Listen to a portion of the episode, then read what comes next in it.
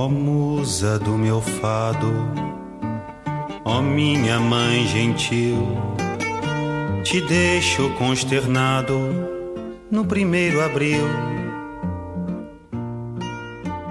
Memórias podem ser mágicas. O cérebro não é bom em guardar fatos, mas ótimo em guardar sentimentos, em ressignificar momentos. Mais do que isso, o cérebro entende que eventos ruins devem ser enterrados bem fundo, enquanto os bons são facilmente ressuscitados. Somos uma máquina de produzir nostalgia, e é por isso que de Portugal tenho apenas memórias fraturadas, incompletas e sempre boas. Eu vivi em Lisboa por três anos intensos e já saí de lá há mais tempo do que isso. Portugal entrou na minha vida quando eu era despropósito e angústia e jamais saiu. Não escolhi Lisboa de forma consciente.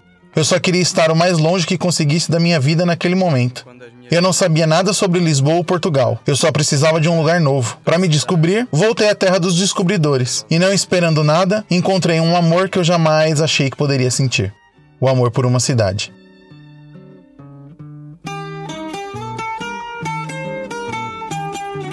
Meu nome é Tiago e você está ouvindo a minha carta de amor a Lisboa. Com avencas na caatinga, alecrins no canavial, licores na moringa, um vinho tropical. E a linda mulata, com rendas do Alentejo, de quem numa bravata arrebata um beijo.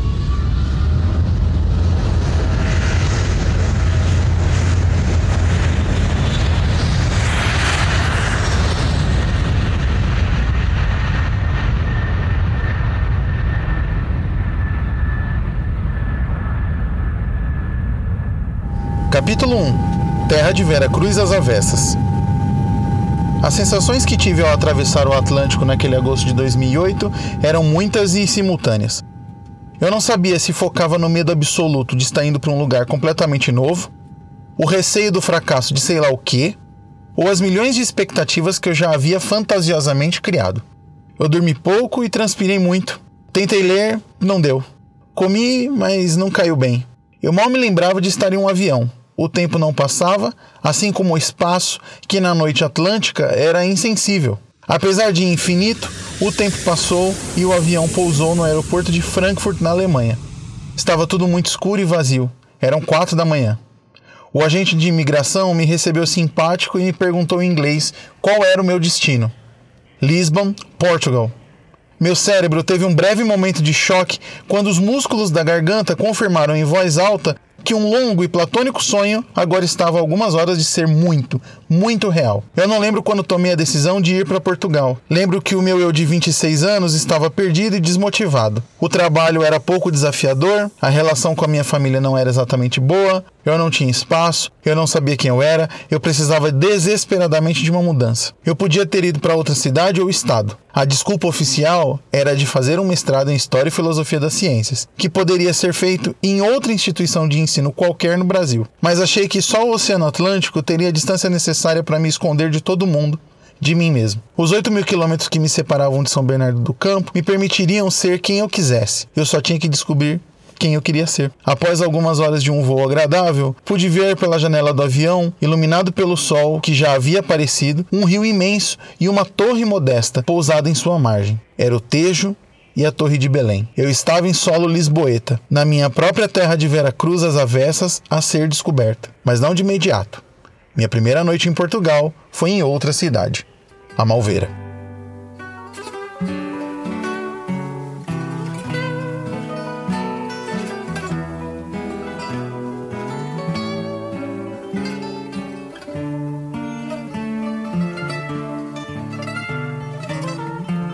Capítulo 2 Malveira De acordo com a Wikipédia, a Malveira é uma vila que se estende por pouco menos de 10 quilômetros quadrados. Com seus quase 7 mil habitantes, poucos prédios e ruas tranquilas, foi meu primeiro contato com Portugal. Eu morei lá por talvez uma semana. na casa de familiares que gentilmente me acolheram. Luciana e Alexandre e seus filhos Pedro e Lívia me receberam como se me conhecessem há séculos, quando quase nunca tínhamos tido contato antes. Eram a minha única família de sangue no além-mar e me trataram como tal. Foram sempre gentis e as crianças sempre divertidas. Passei bons momentos em diversas ocasiões em companhia deles. Serei sempre grato e estarei sempre em dívida. Cheguei na Malveira depois de uma longa viagem em que minhas malas foram extraviadas. Desses primeiros momentos em Portugal, eu mal me recordo. Lembro que o cansaço era grande e o sono foi profundo. Acordei com o silêncio de um raio de sol entrando pela janela no dia seguinte. Abri as portas da sacada do quarto em que estava hospedado e me deparei com a luz suave de uma manhã gelada. O céu estava azul. Ao fundo havia uma montanha e uma fina camada de névoa se espalhava por toda a cidade. Tirei uma foto com medo de perder para sempre as boas-vindas portuguesas. De todas as coisas das quais me esqueci, de todas as coisas das quais me lembro vagamente, esta definitivamente não é uma delas. Aquele nascer do dia na Malveira está para sempre gravado na minha retina. Meus primos estavam trabalhando, as crianças na escola, então decidi explorar a cidade a esmo. Saí do prédio para a rua 25 de abril, sem compreender de imediato a ironia, e segui por essa rua a pé até os limites da cidade. Passei por casas novas, agências de banco e lojas das quais não me lembro. Poucos carros transitavam, e à medida em que eu ia me afastando do centro, casarões muito antigos começaram a surgir. Primeiro espaçados, com jardins enormes e casas de tinta que perderam a cor por exposição ao sol. Depois, maltratados pelo tempo, com velhas paredes e jardins dominados pela secura das plantas que morreram ali. A Malveira, como se sabe, veio a existir por doações de terras feitas pelo primeiro rei de Portugal, Dom Afonso Henriques, aos homens que o ajudaram a recuperar o território lisboeta dos mouros. O território inicial foi dado aos irmãos Licorne e depois destilado na história por diversos casamentos, heranças e doações. O terreno era fértil e atraiu agricultores e criadores de gado.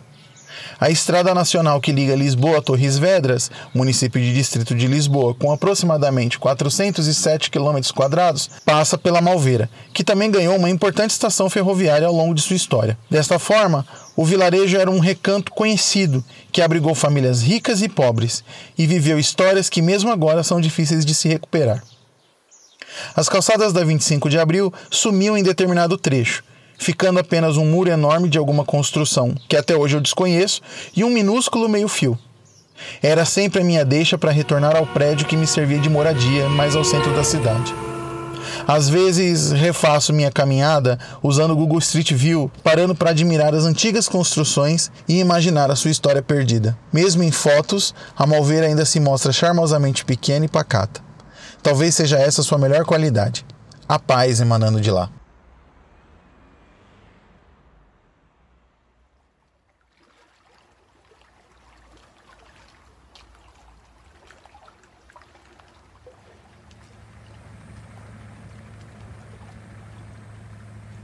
Capítulo 3 A Cidade das Sete Colinas Em Lisboa, me senti minúsculo pela primeira vez. Havia atravessado o Tejo de balsa até Almada com a Júlia, uma amiga brasileira que morava na mesma república que eu e que tinha uma entrevista de emprego lá. Fomos super cedo, estava frio e havia uma camada de neblina na água enegrecida de uma manhã ainda sem luz. Sobre Almada, não posso dizer nada a não ser os fatos que a Wikipédia me dá. É a sexta cidade mais populosa de Portugal. Na volta, pegamos um lugar privilegiado na balsa, que nos dava plena visão do rio, agora começando a ficar dourado do nascer do sol. À medida que a balsa cruzava o Tejo, Lisboa foi crescendo.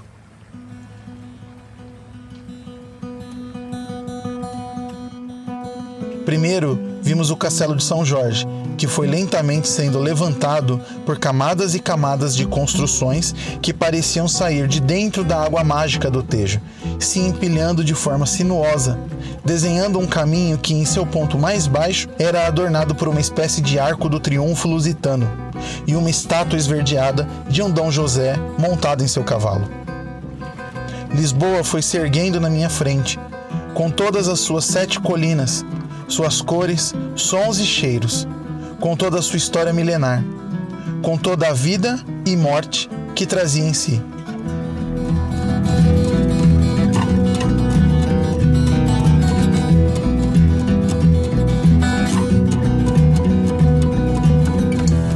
Se me derem duas asas, vou da minha casa à tua.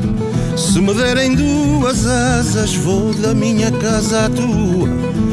Pois as nossas duas casas são portas da mesma rua. Afastei os cortinados e enfeitei a janela.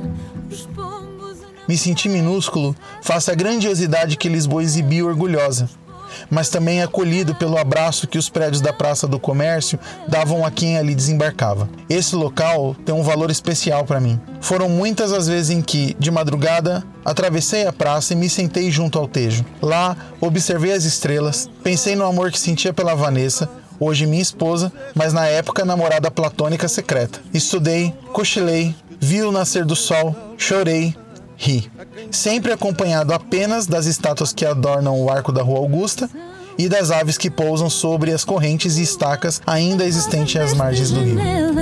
Se tu passares com a lua, levas uma lapela. Se tu passares com a lua,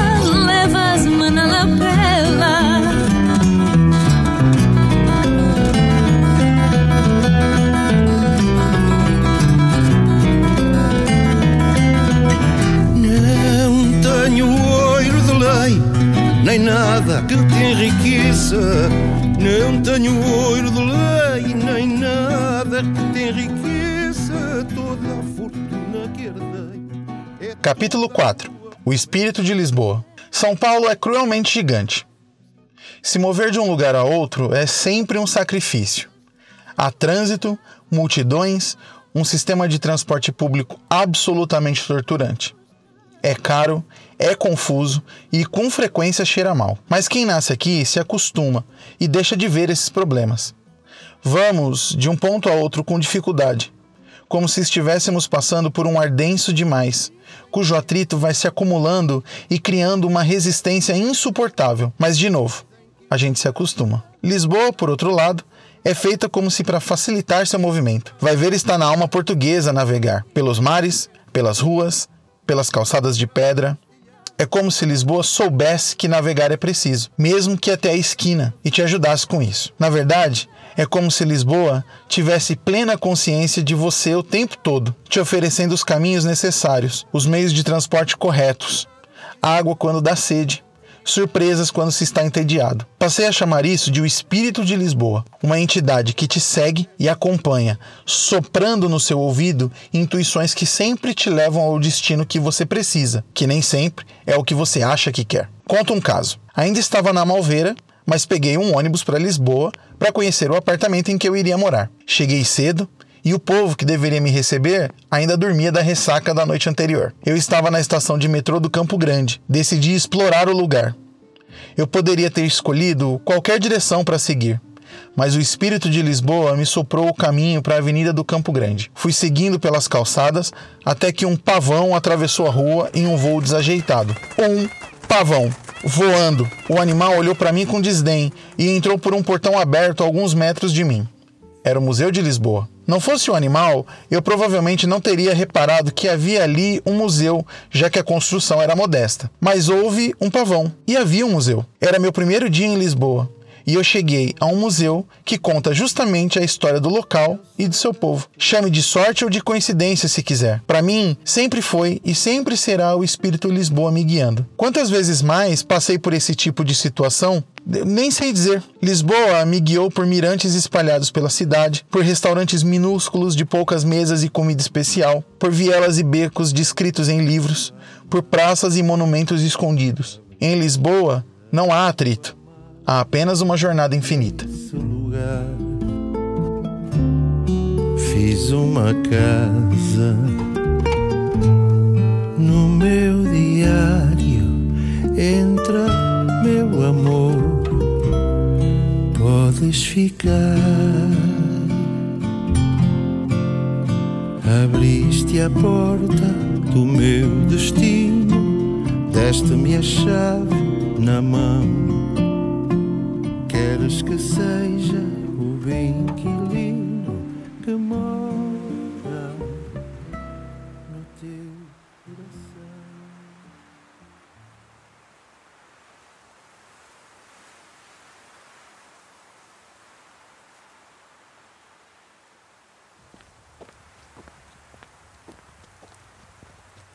Capítulo 5 Outono o outono lisboeta era a minha época do ano preferida. Eu entendo o apelo dos dias mais longos de verão e da beleza cênica da primavera. O outono, comparado aos anteriores, parece triste. As árvores perdem as folhas e se transformam em uma coleção de gravetos desnudos que assumem a aparência tenebrosa criada por um século de filmes de horror. O céu assume um cinza pouco motivador. Há uma brisa gelada que se movimenta perpetuamente, sem nunca se transformar de vez no frio intenso do inverno. Os dias vão ficando mais curtos e as noites mais longas. Por tudo isso, as pessoas tendem a encarar o outono como o incômodo período que precede o inverno. Mas me permitam defendê-lo. Durante o outono, eu gostava de acordar bem cedo e sair pela sacada do meu quarto. A brisa gelada batia em meu rosto, trazendo um cheiro seco e ocre, difícil de descrever. O frio passava pela minha pele, acordando meus sentidos e me despertando para o dia. Meus poros fechavam, meus pelos arrepiavam. A onda de arrepio me tirava do torpor onírico do sono matinal, me deixando em estado de alerta para o dia que nascia. A luz baixa do sol se espalhava pelos prédios e pelo asfalto, delineando com delicadeza os detalhes da arquitetura portuguesa. O contorno das pedras das calçadas, exibindo com fidelidade as cores dos prédios e dos telhados. No verão, essa mesma luz chega forte demais, alta demais, chapando o cenário, tirando a tridimensionalidade do ambiente, escondendo os detalhes, distorcendo as cores. Mas no outono, o céu cinza era o plano de fundo perfeito para evidenciar essa Lisboa hiperreal. E eu caminhava por essa hiperrealidade, observando as árvores retorcidas, Embora se mostrassem mortas e derrotadas, eu sabia que em seu interior guardavam vida nova, que se preparava para explodir em cores e cheiros após enfrentarem as dificuldades que o frio do futuro prometia. Exibiam, abaixo de si, suas folhas secas avermelhadas, memórias de dias melhores que sumiam lentamente para abrir caminho para as outras que se formariam. E embora o dia fosse lindo, a noite era mágica com um céu sempre limpo, adornado pelas estrelas e por uma lua que parecia sempre cheia, visível a noite toda, refletindo sua luz nas janelas, nos monumentos, nas águas do Tejo. Talvez eu não tenha com as palavras a habilidade que Van Gogh tinha com o pincel ao retratar o céu. Certamente não faço justiça ao espetáculo que todo ano ficava em cartaz por três curtos meses. Mesmo assim, insisto. O outono de Lisboa justifica a existência de todos os outonos de todos os lugares do mundo.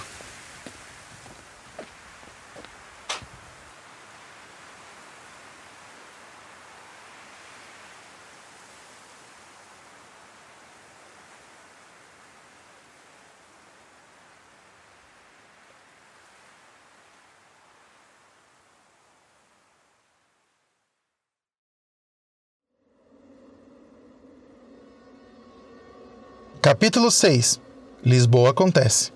Quem me conhece sabe que Lisboa é meu assunto preferido. Eu nunca canso de falar do tempo em que vivi em Portugal. Eu nunca canso de explicar porque Lisboa é a melhor cidade do mundo, no melhor país do mundo. Embora a história do Brasil tenha vínculos indissipáveis com Portugal, antes de 2008 eu jamais havia parado para pensar sobre Lisboa ou Portugal. Meu contato com o país era meramente histórico, na escola. Como disse, não sei bem o que me levou a escolher Portugal. Talvez o espírito de Lisboa já soprava em meus ouvidos, sabendo que em mim habita uma alma portuguesa necessitando retornar ao ventre de sua alma máter. O fato é que, mesmo depois de me decidir por Portugal, eu tinha pouca ou nenhuma expectativa do que encontraria. Fui surpreendido por uma cidade linda, feita de pessoas educadas e agradáveis, que oferece a quem visita experiências marcantes e únicas. Visitei outros países e outras cidades, Londres, na Inglaterra, Marrakech, no Marrocos, Sevilha, na Espanha, Orlando, nos Estados Unidos. Apesar disso, nos momentos de silêncio, meu coração cruza o Atlântico em direção ao Campo Grande, ao Campo Lide, ao Bairro Alto, à Alfama e Belém, aos reis, os castelos, à Biblioteca do Palácio Nacional de Mafra, aos pastéis de nata, às francesinhas, à Faculdade de Ciências da Universidade de Lisboa e ao Oceanário.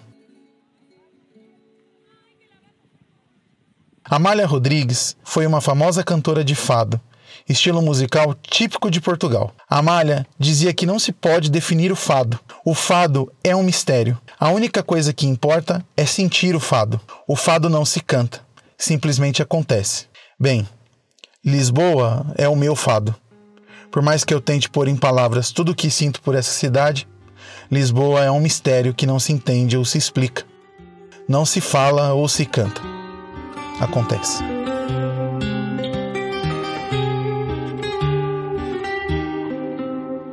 Se uma gaivota viesse trazer-me o céu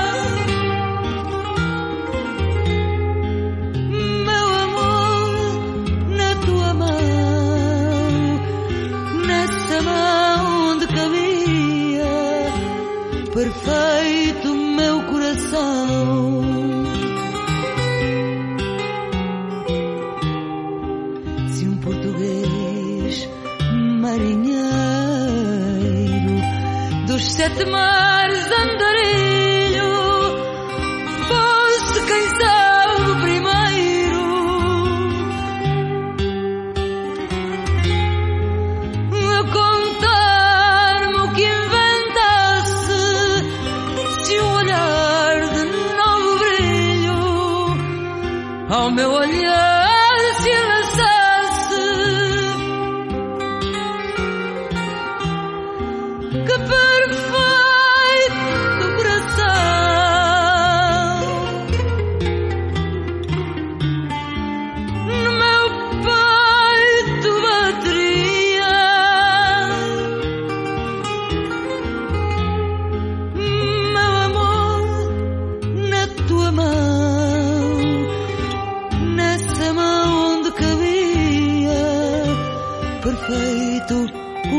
coração.